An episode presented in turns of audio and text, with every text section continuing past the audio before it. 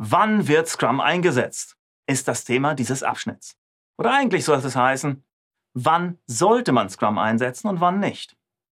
Ein Werkzeug funktioniert nur immer dann gut, wenn es für die passenden Aufgaben eingesetzt, ja? Ich sag nur, die Schraube nicht mit dem Hammer einschlagen.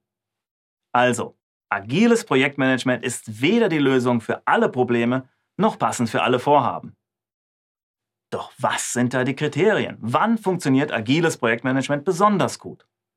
Na, eine Betrachtung, die die notwendigen Kriterien liefert, die will ich kurz vorstellen. Das Kneffin Framework von David Snowden. Ja? Daher auch der schöne walisische Name, Kneffin. Kneffin ordnet Systeme, Probleme und Situationen in Kategorien ein, um auf dieser Grundlage das beste Vorgehen für die Entscheidungsfindung bestimmen zu können.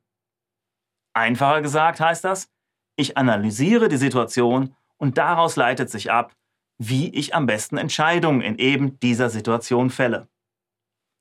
Ja, und so sieht das dann aus. Kneffin teilt in vier Domänen ein, plus eine spezielle fünfte in der Mitte. Eine Situation oder ein Problem, zum Beispiel die Problemstellung eines Projekts, kann in eine der folgenden vier Domänen liegen. Simpel, kompliziert, komplex oder chaotisch. Und dann gibt es noch diesen speziellen fünften Bereich, der im Original Disorder genannt wird. Hier sind wir, wenn noch unklar ist, in welcher der vier anderen Domänen das Problem eigentlich zu Hause ist.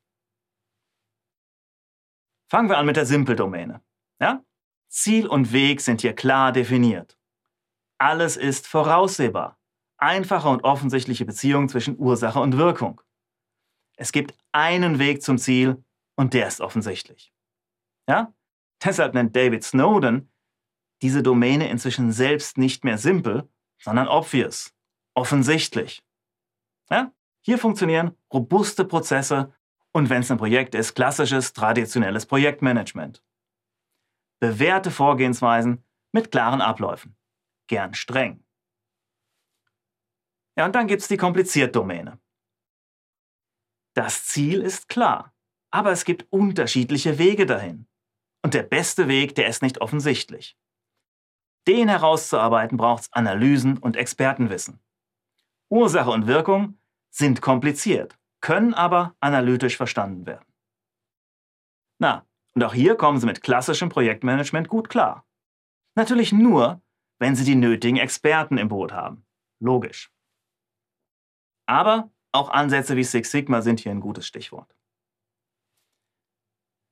Na, und kommen wir jetzt zur Komplexdomäne. Hier gibt's viele Unbekannte. Zu Beginn keine klaren Antworten auf wichtige Fragen. Kreative Ansätze sind gefragt. Die richtige Lösung wird oft erst ganz spät gefunden. Ja, einen rigiden Plan, das können Sie ja mal vergessen. Hier muss man ausprobieren, experimentieren, sich schrittweise an die Lösung herantasten. Ja, und genau hier da können agile Ansätze wie Scrum ihre Stärken ausspielen. Ja. Und was ist mit der chaotischen Domäne? Nur um es jetzt vollständig zu machen, das sind die akuten Krisen und Katastrophen. Klare Ursache und Wirkung ist nicht mehr erkennbar und es muss schnell gehandelt werden, ja? Schadensminimierung. Na, ich meine, wenn die Werkshalle brennt, dann machen sie in dem Moment ja auch keine Ursachenanalyse. Nein, dann müssen sie schnell löschen. Also, in der Domäne Führungs- und Entscheidungsstärke sind gefragt. Ja, und was ist mit dem Bereich da in der Mitte, der Disorder-Domäne? Ja, das Ding hat so ein bisschen eine Sonderstellung, denn wenn wir da sind, dann wissen wir schlichtweg nicht, in welchem der anderen vier Bereiche unser Problem eigentlich zu Hause ist. Und wenn man nicht weiß, woran man ist, dann läuft man eben Gefahr, den falschen Managementansatz zu wählen. Also, zusammengefasst. Behalten Sie die Komplexdomäne aus dem Kneffin Framework im Hinterkopf. Sobald Ihr Vorhaben viele Unbekannte aufweist, der Weg zum Ziel noch unklar ist und das Ergebnis nicht eindeutig definiert werden kann, immer dann eignen sich agile Ansätze wie Scrum, um sich mit kurzen Iterationen und Feedbackschleifen heranzutasten.